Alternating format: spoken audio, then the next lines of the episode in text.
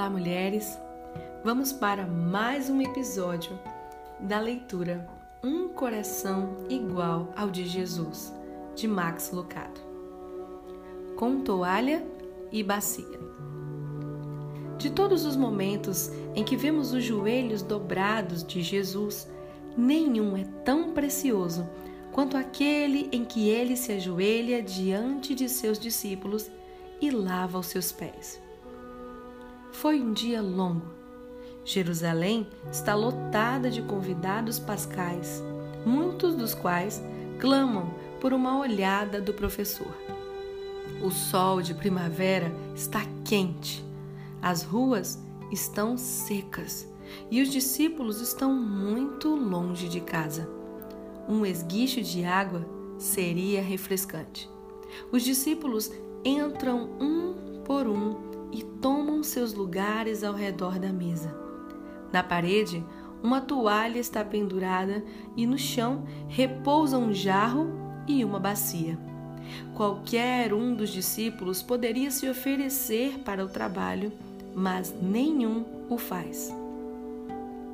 Depois de alguns momentos, Jesus se levanta e remove sua capa. Ele enrola uma cinta de servo em volta da cintura, pega a bacia e se ajoelha diante de um de seus discípulos. Ele desamarra uma sandália e, gentilmente, levanta o pé e o coloca dentro da bacia. Cobre-o com água e começa a lavá-lo. Um a um, um pé encardido após o outro, Jesus faz seu trabalho até terminar a fila. Na época de Jesus, lavar os pés de alguém era uma tarefa reservada não apenas para servos, mas para as castas mais baixas de servos. Todo círculo tem a sua ordem hierárquica e o círculo dos trabalhadores domésticos não era diferente. Era esperado que o servo da base da pirâmide estivesse de joelhos com a toalha e a bacia. Você pode ter certeza de que Jesus conhece o futuro destes pés que ele está lavando. Estes 24 pés não passarão o dia seguinte seguindo o Mestre, defendendo sua causa. Estes pés correrão por segurança ao reluzir de uma espada romana. Apenas um par de pés não irá abandoná-lo no jardim. Um discípulo não irá desertar em Getsemane. Judas não chegará sequer a ir tão longe. Ele abandonará Jesus nesta mesma noite. À mesa.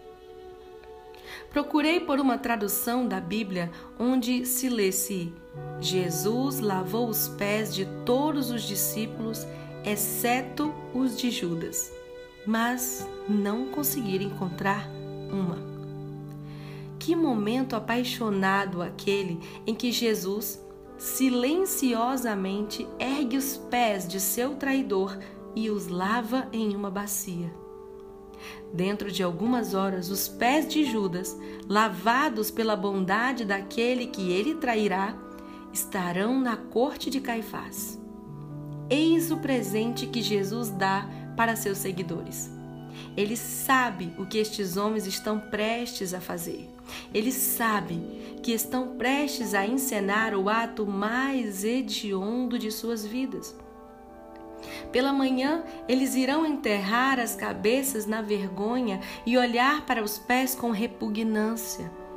E, quando fizerem isso, ele quer que eles se lembrem de como ele se ajoelhou diante deles e lavou seus pés.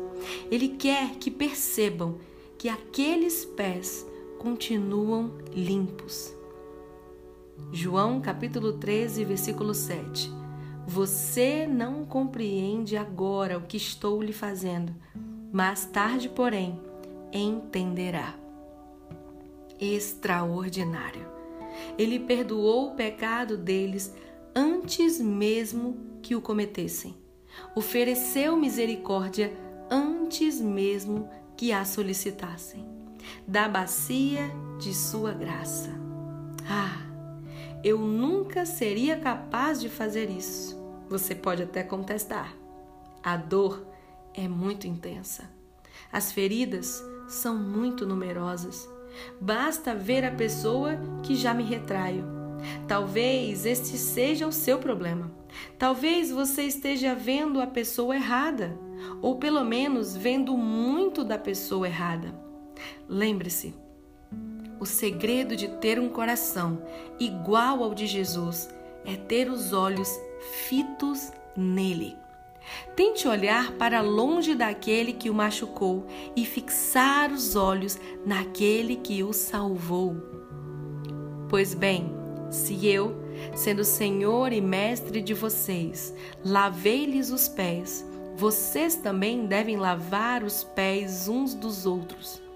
Eu lhes dei o exemplo para que vocês façam como lhes fiz. João, capítulo 13, versículos 14 e 15. Jesus lava os nossos pés por duas razões. A primeira é para nos dar misericórdia. A segunda, para nos transmitir uma mensagem. E esta mensagem é simplesmente: Jesus oferece graça incondicional. Nós temos que oferecer graça incondicional. A misericórdia de Cristo precedeu nossos erros. Nossa misericórdia deve preceder os erros dos outros. Aqueles no círculo de Cristo não tinham dúvidas de seu amor. Aquele em nosso círculo não deve duvidar do nosso. O que significa ter um coração assim? significa ajoelhar como Jesus ajoelhou, tocando as partes encardidas das pessoas com as quais estamos ligados e lavando delas a indelicadeza com delicadeza. Ou, como Paulo escreveu, sejam bondosos e compassivos uns para com os outros perdoando-se mutuamente, assim como Deus os perdoou em Cristo. Efésios capítulo 4, versículo 32. Mas, Max, você está dizendo, eu não fiz nada errado. Não sou aquele que traiu, não sou aquele que mentiu, não sou a parte culpada aqui. Talvez você não seja. Mas Jesus também não era. De todos os homens naquela sala, apenas um era merecedor de ter seus pés lavados.